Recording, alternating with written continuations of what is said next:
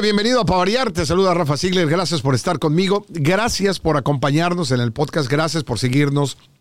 Obviamente, si no nos quieres ver, ¿verdad? Pero yo te recomiendo que nos veas porque mi invitada de hoy vale la, pena, vale la pena que la veas porque es una mujer increíble, pero ahorita te la presento. Pero lo que te invito es a que te suscribas ahí al canal de YouTube, este, le aprietas subscribe, suscríbete para que veas todo lo que hacemos porque lo hacemos con mucho cariño, con mucha alegría y con mucha felicidad para que tú te pases un rato agradable. También el audio de este podcast lo puedes escuchar en todas las plataformas, Spotify, iHeart, eh, Apple, puedes escuchar el audio audio, si es que vienes manejando, para que no te vaya a pasar algo, ¿verdad? Y no veas, pues puedes escuchar.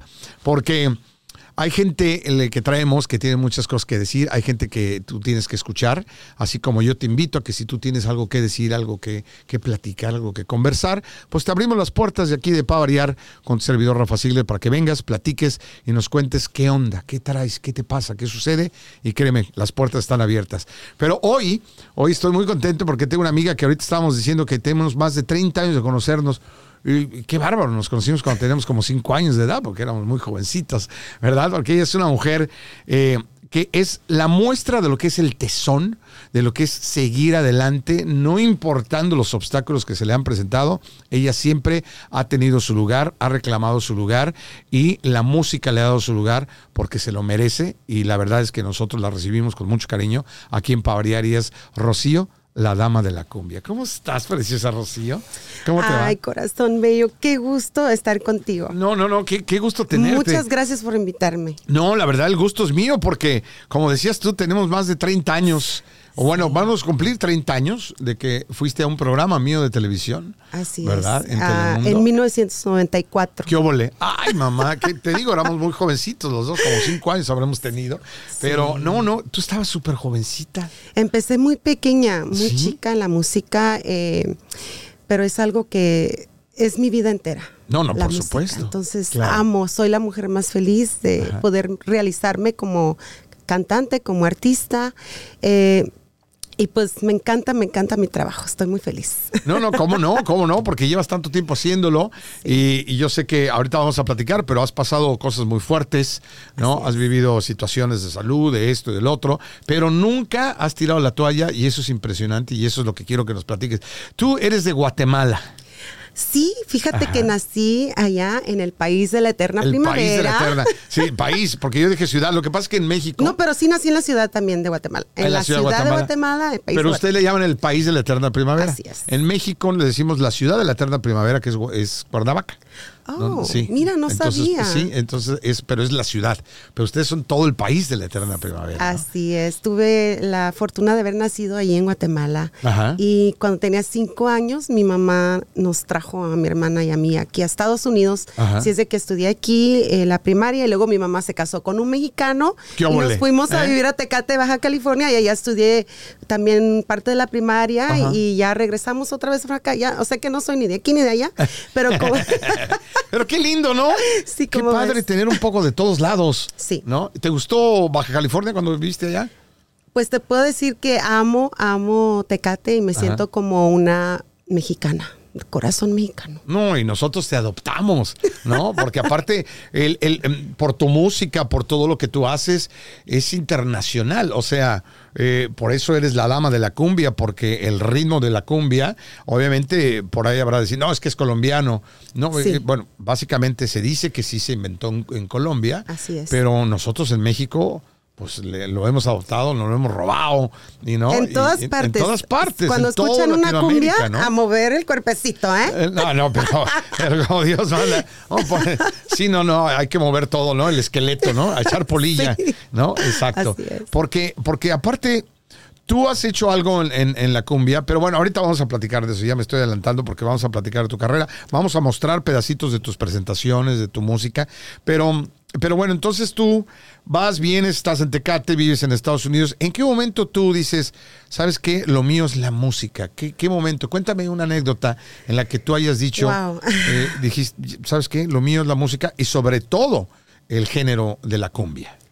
Bueno, yo empecé a cantar desde, desde chiquita, ¿verdad? En el coro de la escuela, en el coro de la iglesia, pero a los 13 años me invitó mi mamá a un concurso de aficionados. Ok. era con mariachi y pues yo siempre había cantado, pero la verdad no sabía que iba a tener el valor. Ok. Fuimos a comer y luego mi mamá me apuntó en la lista y ahí me, me llamaron, canté. Y ¿Cuál cantaste, te acuerdas? Canté Amor Eterno. No, pues nada más te aventaste una de las más difíciles. Me, cuando terminé de cantar, me temblaban las piernas y me fui corriendo al baño a llorar porque sentí algo increíble. Sentí una emoción eh, porque toda la gente se sorprendió que una chiquilla, ¿verdad? 13 años, una chamaca. Y güera, güera, güera aparte, ¿no? una, una, niña de 13 años, eh, me aplaudieron tanto y yo dije, ¿qué es eso? Me encanta. Me gusta. O sea, tú lloraste porque lo que sentiste ahí fue, este es mi llamado. Exacto. es lo mío. Yo pienso que por eso lloré y este y pues desde ese día dije, quiero ser cantante, pero lo que no sabía era que era una carrera tan difícil, tan difícil. Y pero por, especialmente por ser mujer. Ok. Y aparte pues el ah. género que escogí, como dices tú. Yo empecé cantando con mariachi. O sea, ¿tú, ¿tú creías que ibas a ser cantante de mariachi? Sí. Ok. Sí. pues eso pensaba yo. Eh, me sabía las canciones, uh, yo ni sabía que era el amor, pero ya me sabía todas las de José Alfredo Jiménez. Sí, claro. las de esos de arranca, De Rocío Durcal y todo eso. Entonces, y sí, todo. así es.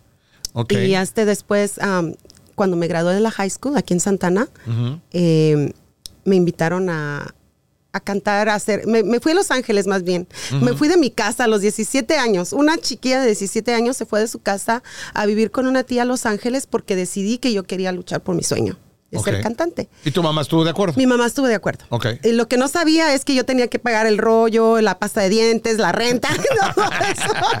¿Qué tal, no? Cuando uno se va de la casa cree que vas a llegar y se enchila me está gorda y ya estuvo, ¿no? Pero no, no, Exacto, fue bien curioso. Y ya después dije, bueno, pues ok, mamá, ayúdame porque yo no puedo sola. Y mi mamá siempre ha sido la, la, persona que más me ha apoyado en la vida. Ajá. Y ha apoyado mi sueño porque yo creo que ella también siempre quiso ser artista.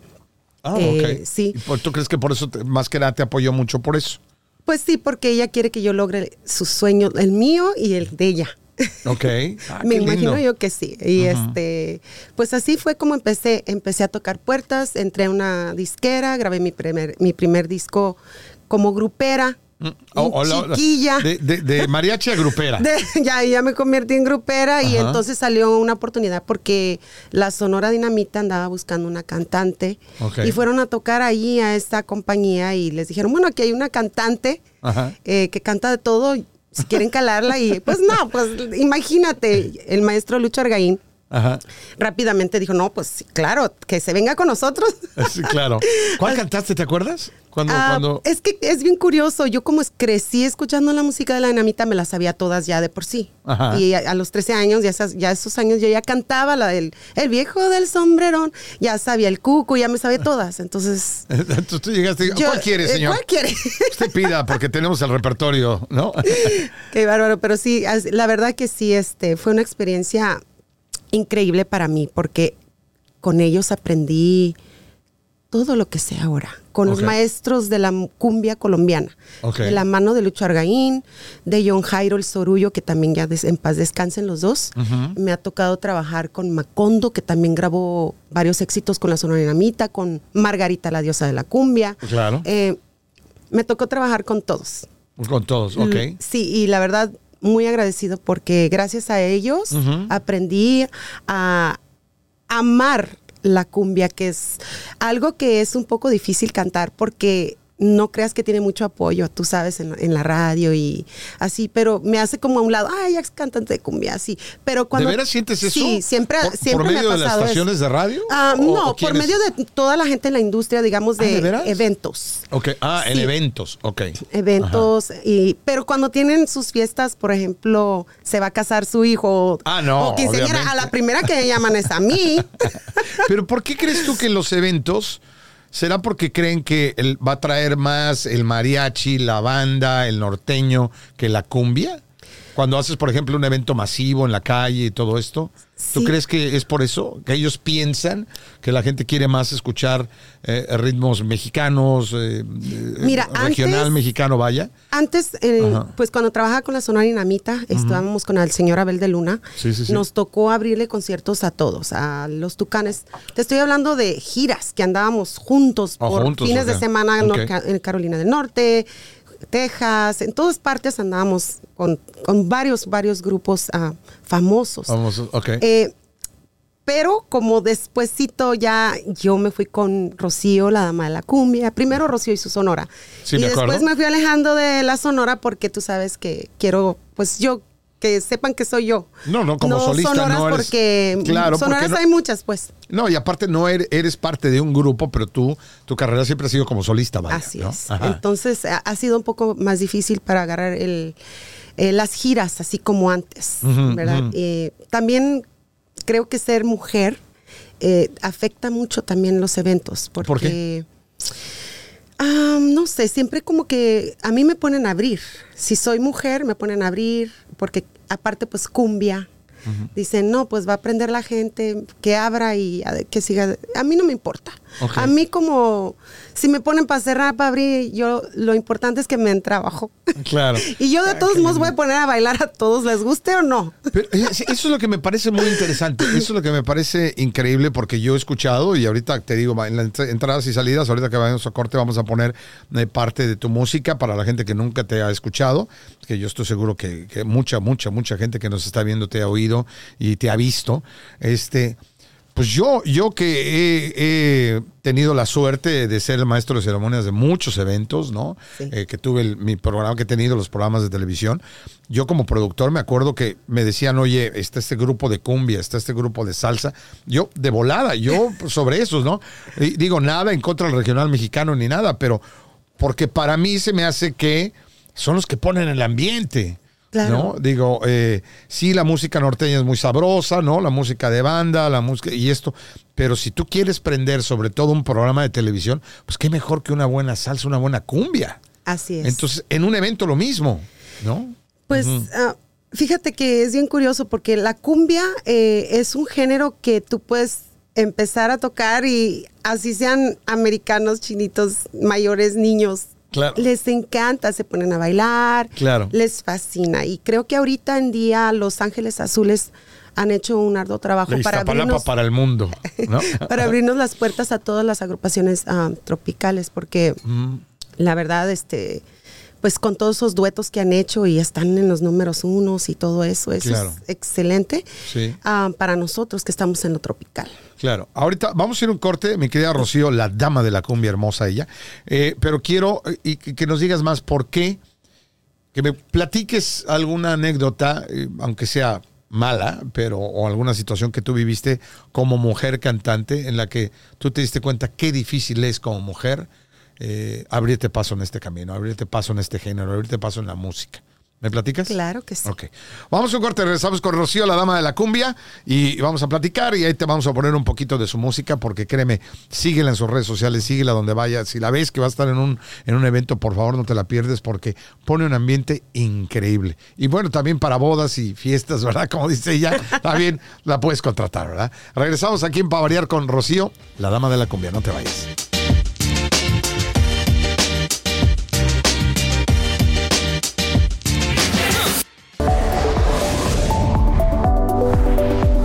Vida no importan los pasos que damos, sino las huellas que dejamos. Es un placer darles la más cordial bienvenida a Inspirarte Podcast, un espacio para ti y para todos los que nos quieran escuchar, en donde podamos narrar, expresar, explorar, pero sobre todo empoderar las historias de los latinos que nos edifican dentro y fuera de nuestros países. Aquí en Inspirarte Latinos haremos que tu corazón lata más fuerte que nunca y contaremos las historias que realmente dignifican a nuestra comunidad. Inspirarte Latinos, historias que harán latir tu corazón.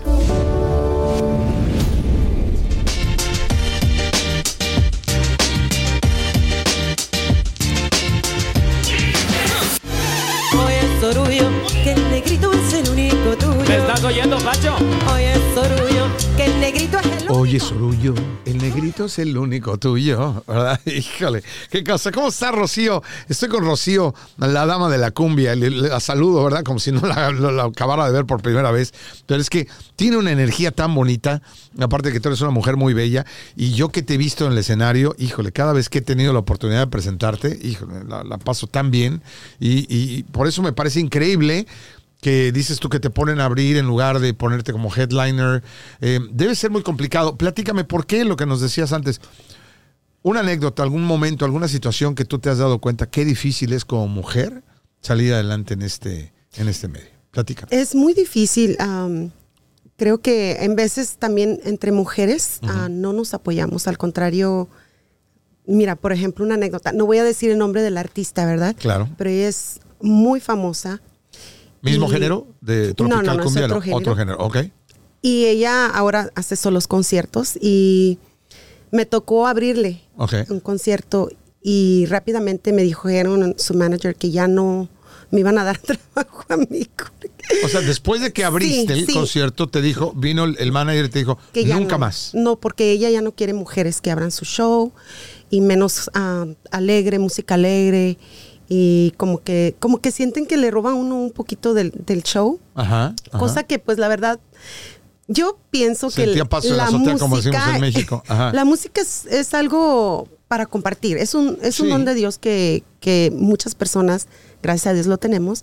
Y es para compartir, no para separar. Es más bien para unir. Y a mí siempre me gusta apoyar a todas mis amigas, a todos mis amigos que son músicos, artistas, si alguien me llama, me dice, ¿sabes qué? Pásame el número tal fulanito. Yo se los paso. Claro. Porque a mí me gusta que tengan trabajo. Exactamente. El sol sale para todos. Así pienso yo. Y hay muchas personas que no, las, especialmente las mujeres, Ajá. no. ¿Por qué entre mujeres? Cuéntame eso. Eso siempre me ha llamado la atención y no eres la primera artista ni primera mujer. De hecho, muchas mujeres que ni siquiera tienen nada que ver con el medio, me dice que les cuesta mucho trabajo tener una buena relación con otra mujer que a veces tienen mejores amigos hombres, que tienen mejores amigas mujeres. ¿Por qué, por qué se da? Pero hablemos, eh, concentrémonos en el medio artístico. ¿Por qué sucede esto? En lugar de, uno pensaría, y por lo menos eso, así se anuncian y se dicen muchas mujeres que salen ahí, dicen, yo apoyo a las mujeres porque yo soy mujer y todas tenemos que apoyarnos para salir adelante. Pero luego la realidad es otra. Me encanta. haz los ojos como lo hiciste otra vez. Así como diciendo, ¿por qué sucede eso? ¿Por qué pasa? ¿Qué crees, ¿A qué crees tú que se, que se deba a esta situación? Pues yo pienso que se debe, Rafa, yo pienso que es envidias, egos, este, no sé, la verdad, es triste, es triste porque, por ejemplo, yo estoy muy segura de, de mí misma. Ajá. Y yo, yo sé que no soy la mejor cantante del mundo ni, y que hay miles mejores que yo, pero sé que también tengo lo mío que Diosito me lo dio a mí que es solo mío y lo puedo compartir. Por ejemplo, me gusta, ah, si una amiga mía que es cantante eh, lanza una nueva canción, ¿por qué yo no la voy a apoyar, verdad? De compartir en mis redes. Hey, vayan, síganla, eh, compartan el video, apoyarnos unas a otras, pero la mayoría no lo hacen. Ok. No sé, no sé por qué. Tal vez. Nunca has logrado, o sea, no, entiendes el por qué las mujeres no, se apoyan. No entiendo. Y de hecho somos muy pocas en la industria, muy pocas. Y más de las que vienen de tiempo atrás como yo, que ya tienen tantos años aquí como Carmen Jara, eh, oh, es una de las que sí, tiene años, sí. La amo. Claro. Eh, es una mujer que ha luchado igual y muchos años de trayectoria. Y pues creo que eso se tiene que respetar. Y muchas mujeres no, o sea, como quien dice, las nuevas vienen y dicen, hasta para allá que ya llegué yo. Sí, así Cuando, como repetimos, el sol sale para todos, pero sobre todo tienen que darse cuenta que la experiencia, más sabe el diablo por viejo que por diablo, ¿no? Y la experiencia es básica. Entonces, si yo soy una persona nueva, lo que más quiero aprender es de la gente que ya sabe. Exactamente. No, no quiero hacerla a un lado, sino al contrario, quiero acercarme y ver qué puedo aprender de esta persona, ¿no? No, y las mujeres unidas, pues imagínate, qué bonito. sí, claro. Yo tengo varias amigas cantantes con las que me llevo súper bien y siempre nos reunimos, nos reímos, eh, compartimos ah, el karaoke, cantamos y de hecho en Navidad, eh, siempre en, diciembre me gusta hacer como una posada y nos juntamos todas y cantamos y me encanta compartir con todos. O sea, mujeres y hombres, cantantes, hombres, mujeres, es bonito, creo que es algo bello poder compartir. No, pero me parece también muy interesante que tú digas lo, difícil que es que las mujeres se apoyen entre sí, pero por otro lado, muchas mujeres dicen que los que nos los apoyan son los hombres, que los hombres son los que les cierran las puertas, que los hombres son los que no las apoyan, pero tú me vienes a decir pues esto y me llama la atención Gracias a Dios yo, yo agarro mis propias fechas. Yo agarro mi propio trabajo. Eh, no he tenido la fortuna de encontrar a alguien que, que quiera hacerlo. Entonces yo solita. O sea, alguien que realmente maneje tus fechas y sea tu manager de. Exacto. De veras que no, a estas alturas no has conseguido. No, y yo misma lo hago y mira, no me falta, bendito Dios, trabajo ningún fin de semana. Me la paso trabajando y trabajando aquí, trabajando. Ahorita estoy trabajando un montón en México, se me están abriendo muchas puertas allá. Y pues yo feliz porque yo quiero conquistar México. Yo sé que cuando me conozcan allá, me voy a quedar allá.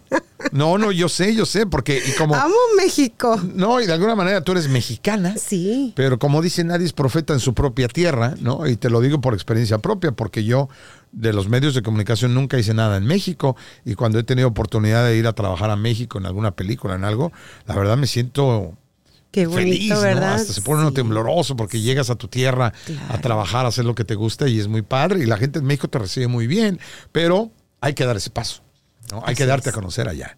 Porque una cosa es lo que hemos hecho en Estados Unidos, ¿no? Como latinos, como hispanos, allá ir a México y presentarte como actor, artista que te hiciste acá en Estados Unidos, ¿no? Entonces, este, pero, pero aparte yo sé que tú has sido bendecida, ¿no? Eh, pero tú también has pasado cosas muy fuertes, has tenido muchos problemas de salud. Eh, ¿Me quieres platicar algo de eso? Fíjate que ya van dos veces que, dos veces que casi, casi, casi ya me voy. Eso es lo que quiero que, porque yo que te sigo tanto en las redes y que somos amigos personales, yo casi te he visto despedirte. Sí, sí, sí. Decir, eh, muchísimas gracias, por gusto haberlos conocido. Fue un placer conocerte. Y de, y de repente veo, ¡pum! Te recuperas. Cuéntame. Ya llevo dos sustos grandes. Ah, primero fue enero del 2020. Ajá. Yo estaba viajando, trabajé el 31 de diciembre en San Francisco, despedimos el año viejo y me fui a Oaxaca, regreso y me empiezo a sentir mal, grave en el, en el avión. Cuando ya iba a llegar al aeropuerto de Los Ángeles. En el enero del 2020, poquito antes de la pandemia. Exactamente. Entonces eh, me empecé, ya no, no, como que me estaba mareando y dije, ahora cómo voy a agarrar mis maletas. Pero gracias a Dios alcancé a llegar a mi casa me puse grave, eh, me fui al hospital, me llevaron a la fuerza porque yo no soy de mi hermana que es enfermera, ella me fue a mi casa como al cuarto día y me dijo, no, ya, ya O sea, hasta el cuarto día. No, como al quinto, sexto día ya. Y yo con una temperatura de 104.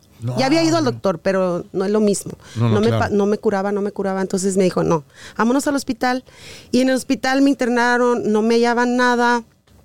Al día siguiente me dijeron, te vamos a hacer una biopsia porque creemos que tienes cáncer en el hígado. Órale. Al día siguiente me dijeron, ahora son tus riñones, te vamos a hacer una, ¿cómo se llama? Un ultrasonido. Diálisis. Una diálisis, porque ya... O sea... Como que ya los riñones ya no estaban funcionando. ya eran los, los pulmones. Uf. Me estaba muriendo. O sea que tu cuerpo estaba... Mis órganos estaban shutting down. Ajá, sí, se estaban apagando lentamente. Híjole.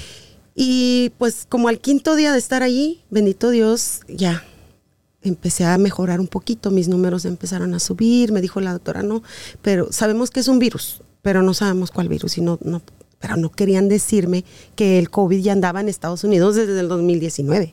Y yo pienso que fue el COVID, nunca me quisieron ¿Nunca decir. hubo un diagnóstico? No, no. ¡Qué horror! No, nunca lo aceptaron. Qué cosa increíble que primero te saquen una fortuna, segundo, digo, con todo respeto a los médicos, gracias, ¿no? Por su labor y todo, pero que no sepan. No, no pusieron, no supieron, no, no supieron qué era. ¿Qué era? ¿Por qué te habías eh, puesto tan mala? Pero sí estoy segura que fue el COVID, uno de los primeros casos en, en el 2020. O sea, que te atacó y se te fue directamente a los pulmones, como hubo muchos casos que no se te...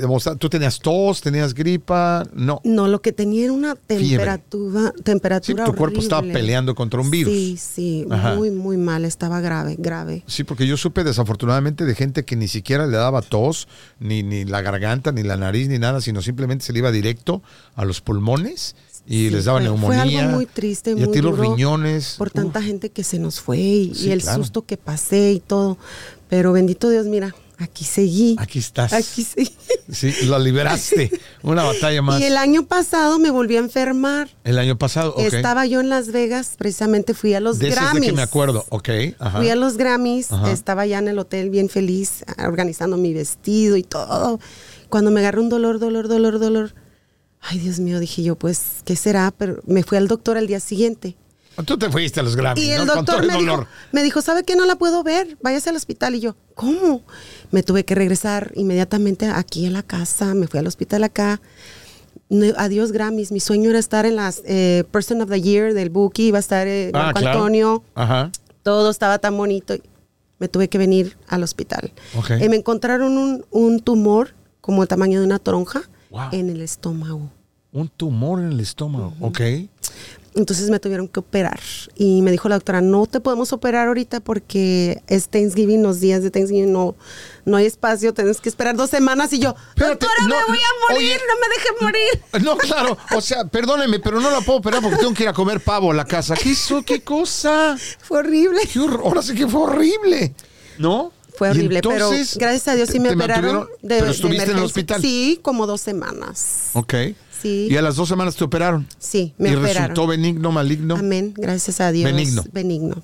Pero en ese momento, ah, ¿le, hicieron biopsia? Sí, me hicieron parece, parece programa médico esto, pero sí, no, me encanta. yo soy remetiche para todo lo que es, porque como soy hipocondriaco, ¿verdad? Soy bien hipocondriaco y chismoso, aparte. Me encanta saber todo. Pero entonces te hicieron... Comunicativo. Comunicativo. es la mejor manera de decir chismoso. Pero entonces... ¿Te hicieron biopsia antes de sacar el tumor? No. Antes y después, unas cosas dolorosas, horribles, como no te Invasivas como la fregada, claro. Pero a la última me, me, encontraron también que tenía problemas con mi apéndice, tenía una úlcera. No, me hicieron de todo. Eres un estuche de monerías, ¿no? O sea. Pero sobreviví también. ¿Y, aquí Gracias a Dios. No, claro, pues aquí estás, ¿no? Pero oye. Hace un año exactamente. Hace un año. Ahorita estaba en el hospital a estas horas. No, pero ahorita estás aquí en Pavariar. Qué Amén, gracias. Amén, bendice a Dios. Sobreviví. Oye, pero, ¿y por qué? Pero tú sabes por qué tanto problema de salud. ¿Estrés? Mm, no creo. Yo soy una, una persona muy feliz. Y, entonces? creo que cuando una persona es tan feliz no, no se enferma tanto. No me he enfermado, tan, nunca me he enfermado, son las primeras no, pero ya tú tienes para rato con estas dos. Pero ya, ya son dos sustos bien grandes, la verdad. Bendito sea Dios, ya, ya, con estas, por favor. Yo me acuerdo que en tus redes sociales yo, yo vi que casi, casi te estabas despidiendo. Pedí oración. No, yo me acuerdo, pediste oración. Yo tengo una amiga que se llama Jessica López, la j le mando un saludo enorme. Ella fue la que me, de repente también me contactó y me dijo, Jessica, eh, ella trabaja en, en un canal de televisión, en la radio, y me dijo, oye, ¿ya viste a Rocío? Que está pidiendo oración, que porque está gravísima. Y no, yo, qué bárbaro, ¿cómo fue?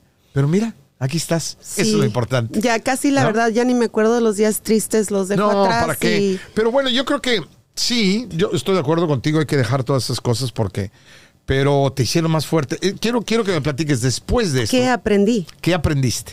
¿No? Eh, eh, vamos, vamos a ver qué aprendió aquella Rocío, la dama de la cumbia, después de todo esto, porque créeme, hay gente que se ha visto cara a cara con la muerte y así siguen siendo unos hijos de su. Vamos a ser honestos. Pero vamos a ver qué aprendiste tú, ¿no lo platicas? Ok, claro que Regresamos aquí en Pavariar con Rocío, la dama de la cumbia, y vamos a escuchar un poquito más de su música. Síguela, ahorita te vamos a dar sus redes sociales para que la escuches y todo, porque la verdad es una verdadera joya esta mujer. Regresamos, no te vayas.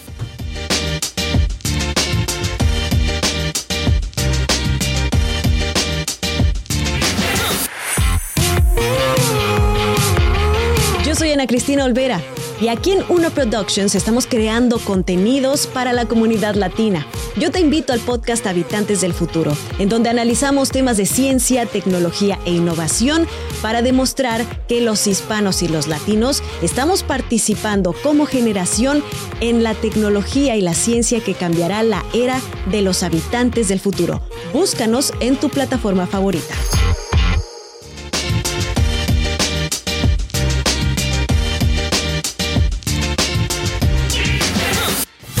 Una noche de copas, una noche loca. Me los labios y olvidé tu boca. Tu imagen, me perdí. Una noche de copas, una noche loca. Ah, qué bonito, que también la cantaste. Besé otros besos y olvidé tu boca. Ay, Dios mío. Ahorita tienes que cantar otro pedacito porque canta muy bonito. Rocío, la dama de la cumbia que está con nosotros aquí en Pavariar. Gracias, gracias por darte el tiempo, gracias por venir, porque la verdad es un honor y un placer para mí, ¿no? Tantas veces que hemos hablado de que sí, que voy, que no sé qué, de que, que, vamos a ir a comer y todo eso y nunca pasa nada. Pero ya estamos aquí. ¿Me debes un sushi? Te debo un sushi, sí. Un día y yo te debo un café. un café. Por ahí un día publiqué que estaba yo comiendo sushi y me encanta ella que me dice, ¿y cuándo me llevas a mí a comer sushi? Yo digo, ah, caray. Cuando, cuando podamos, vamos, mi querida Rocío.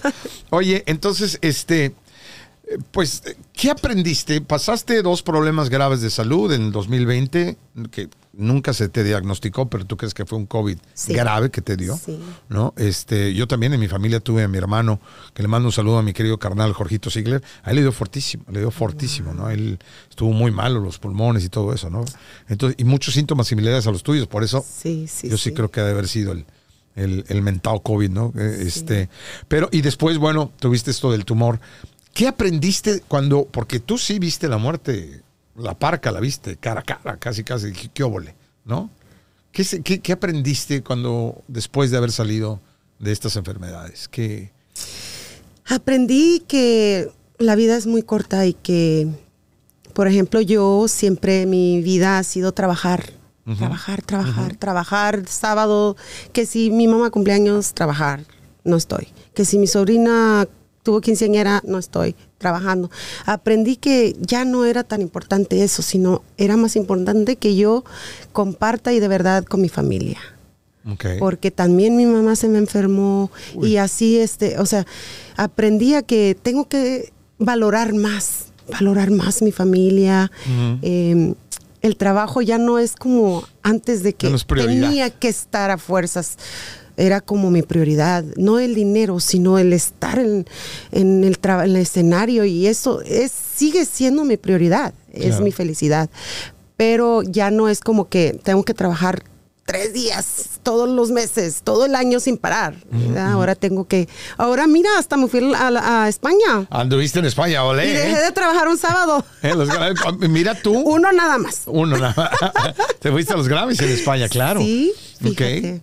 Eh, después de haber estado tan enfermita el año pasado en los Grammys, ahora Dios me dio la oportunidad y me desquité y me fui para Sevilla. Exacto, qué padre, qué padre. Entonces, ¿tú crees que lo que te es, es valorar a tu familia, valorar las cosas que realmente no, no voy a decir valen la pena, porque todo vale la pena en, ¿no? en, su nivel, pero es la familia, vaya. Disfrutar la familia.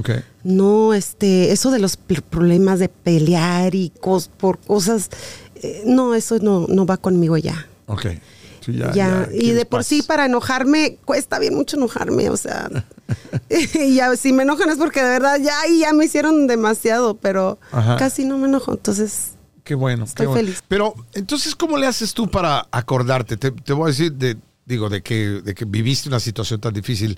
¿no? Yo, eh, afortunadamente, nunca he pasado por una situación de salud tan, tan fuerte como la que tú has pasado, ¿no? Eh, ahora sí que no he visto gracias a Dios todavía la muerte tan de cerca, pero sí he vivido la muerte de seres queridos que me han afectado muchísimo, mi papá, mi hermanita que va a cumplir dos años de haber fallecido, y son momentos en que dices, híjole, ahora sí voy a ser mejor, ahora voy a querer más a mi familia, la voy a cuidar más. Y luego, cuando ya se te olvida y empiezan las cosas y los problemas y esto que el otro, ¿qué es lo que pasa? Que vuelves a ser el mismo que fuiste antes. Entonces, ¿cómo haces tú para recordarte sin tener que revivir esos momentos tan fuertes, recordarte día a día que tienes que ser mejor y que tienes que, pues ahora sí que cumplir tu promesa de, que si sanaste vas a ser mejor hermana, mejor hija, mejor todo. ¿Cómo le haces?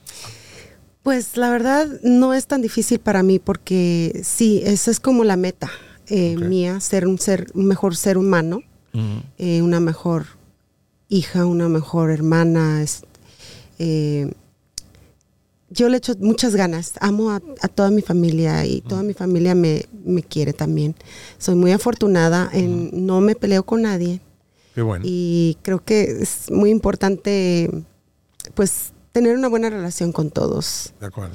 Y una de las cosas que sí prometí que iba a hacer y no la, no la he cumplido porque se me olvida, como dices tú, es cuando salí de, de la operación y todo, dije, me voy a cuidar un poco más, ir a hacer ejercicio y correr, porque me, me gusta correr. Ajá.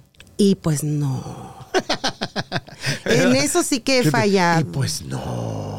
o sea, no, le, no ahí tienes los tenis. Voy un día y luego no voy cinco días. Voy otro día. Nomás que ahorita que fui a España sí caminé como 10 kilómetros por día. Y todavía te duelen los pies, dices. Sí, no, sé por qué no. Eh, ya camino uno todo el día. Se pasan. y si no te caminas, te regañan. ¿No? Ay, ay, ay. Estaba platicando ahorita fuera del aire que qué le pareció España. Le digo, ¿no? Me dice que muy padre, pero la gente muy regañona. ¿Ah? sí. De repente, ¿no? Es que son medios, medios arrancados, ¿no? Los españoles. Ah, no, pero qué lindo España. Claro. Me enamoré, me encantó, me encantó. Creo que voy a volver a, a ir pronto. Por, debería, de- deberías, porque yo, yo que he tenido, gracias a la oportunidad de ir varias veces, precisamente por mi hermana, en paz descanse, que vivió muchos años en Barcelona y tenía restaurante mexicano allá. Oh, wow. Por eso fue que empecé a ir mucho, ¿no? Y la verdad es que es un país increíble, ¿no? Fuera de serie. Pero entonces, ¿vas a cumplir con tu meta de hacer más ejercicio entonces ahora? Quiero, sí, porque he aumentado mucho de peso y No, te ves estupenda. Ah, bueno, pero sí he aumentado bastante después de mi cirugía, entonces me tengo que cuidar. Claro. Y pues, ay, tengo que echarle ganas. Y más ahora que viene el fin de año que hay tamales y sopozole Uh, no, y pavo claro. por todos lados, imagínate. Ay, ay, sí, no, no. Hay que Ay, cuidado. Dios mío. No, y todo el año, ¿no? Todo el año siempre encuentra uno pretextos, ¿no? Y luego la comida, nosotros, mexicana, latina. Tan rica. Ah, ¿no? eso sí extrañé. En. España extrañaba mucho los tacos. ¿De veras? Pero también se come rico en España, ¿no? A veces, a veces. Sí, no, tú, y yo tenemos que ir porque a mí la comida española me encanta, es una de mis favoritas, pero si no la conoces sí es difícil, ¿no? Sí pero si la conoces vas a lugares específicos y es una verdadera joya, ¿no? Que de hecho la comida mexicana tiene mucho de comida española, ¿no? Eso sí. Pero, pero es una, es una mezcla nuestra gran comida mexicana, ¿no? La comida es es exquisita. Pero bueno, ya no hablamos de comida, que ya nos da. Oye, entonces, ¿qué sigue para ti? Este, ¿qué, qué te depara el año? Este, Te ¿qué cuento que acabo de grabar ayer ah, una canción que escribí, una canción de Navidad. Ah, claro. Es una canción triste, pero es, es una canción navideña que escribí y la hice junto con Ismael Gallegos. Con el querido Isma. Claro. Imagínate. Entonces ya la vamos a, a lanzar el próximo, la próxima semana. Ok, ok. Y la vamos a tener en todas las plataformas digitales y la pueden escuchar. ¿Tú y- la escribiste? Sí. Y tú la cantas, obviamente. es. No cantas a dueto con él. No, con no, nadie? no, Ok. no. ¿Y Él no, es no mi se puede escuchar un poquito? No, no se puede. no Ah, ay, es que es una sorpresa. Ay, bueno, mejor vamos a esperar, mejor vamos Pero fíjate que este año ha sido muy bendecido. Empecé el año, eh, fuimos a, a Miami a hacer Despierta América, fuimos con el Miyonzuki Ajá. y el Chaparro Schwarzenegger y Marcela, que, Que aquí es- los tuve, al Chaparro y al Miyosuki. Ajá. eh, Marcela, que es mi mejor amiga y también una de mis mejores amigas y es cantante. Ajá. eh, hicimos esa canción los cuatro. Entonces la Ah. fuimos a promover a Miami. Hemos andado como locos este año. Esa es otra de las cosas que me propuse después de volver a nacer, Ajá. renacer, Ajá. fue hacer todo lo que, que siempre digo, voy a hacer esto, voy a hacerlo, y no lo, no lo hago por porque se basa en desidia, lo que sea, flojera, pero ahora sí, estoy puesta a aprovechar cada día, cada segundo, cada minuto de mi vida haciendo lo que me gusta y Exacto, ¿no? Porque el, el, como dicen, el pasado no existe, ¿no? El futuro es incierto, lo único es el aquí y el ahora, Sí, ¿no? Y, y hay una frase que a mí me encanta de Buda, que él dijo, uno de los principales problemas del ser humano es creer que tiene tiempo. ¿no? Porque Así siempre es. decimos, lo voy a hacer después, hay más adelante, el mes que entra, para el año que entra. ¿Y Exactamente. quién te garantiza que vas a estar aquí? Olvídate, mañana, pasado, el año que entra, al rato. Pues eso sí lo aprendí también. Eh, y estoy bien enfocada y estoy haciendo todo lo que tengo que hacer. Porque se van los Menos días. ejercicio. Menos ejercicio. Ay, no me acuerdo. No, qué linda, qué linda. Nos vamos a ir a correr juntos, ¿verdad? Me encanta correr. No, qué buena onda, qué padre. Oye, pues te, te agradezco enormemente, mi querida Rocío, que hayas estado aquí, que te hayas tomado el tiempo, que hayas venido a, a estar conmigo y con nosotros aquí en No Productions en Pavariar, porque la verdad iluminas este lugar y, y- y ojalá que pronto podamos estar en algún lugar juntos donde yo te pueda presentar y pueda disfrutar de tu música. Y tú, si no la has disfrutado, bueno, hay muchos videos, puedes ir en línea donde pueden ver tu música, donde pueden escuchar tu música, cualquiera, todo- toda la gente que nos está viendo. Pues nos pueden encontrar en todos lados, porque Ok. soy bien chismosa, bueno, comunicativa. Eh, estoy en TikTok, estoy en todos lados. Búsquenme Ajá. como Rocío, la dama de la cumbia. Y la verdad que ha sido un placer enorme poder No, visitarte aquí a tu estudio. Rafa, te quiero mucho. Gracias. Eh, te deseo una linda Navidad a ti y a toda tu familia. Gracias a la familia de aquí de Uno Productions también, a Carlitos y a Abraham, a Luis, a, a- ¿cómo se llama? A Leira. A A Leirita. Leirita, nuestra productora mando general. un besito. A Leirita, te quiero. Gracias por tenerme aquí. No, gracias a ti por venir, porque como te digo, es un placer y, y siempre estaremos muy pendientes de lo que pasa.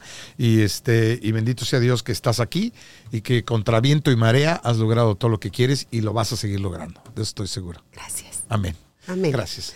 Te gracias, quiero mucho. te quiero mucho. Gracias, Rocío, la dama de la cumbia. Gracias. Eh, esto fue eh, otro más de Para Variar. Otro episodio más. Te agradezco una vez más muchísimo que el favor de tu atención, porque tú sabes que todo lo que yo hago y todo lo que hacemos, lo hacemos simplemente para que tú te la pases a todo dar. Ahí la vemos. Yo soy Rafa Sigler. Bye. Para variar con Rafael Ziegler es producido en los estudios de Uno Productions en Glendale, California, producido por Rafael Ziegler y Carlos Knight. Producción ejecutiva Luis Medina. Productora asociada Aleira Thomas. Para variar es una producción de Uno Productions Inc.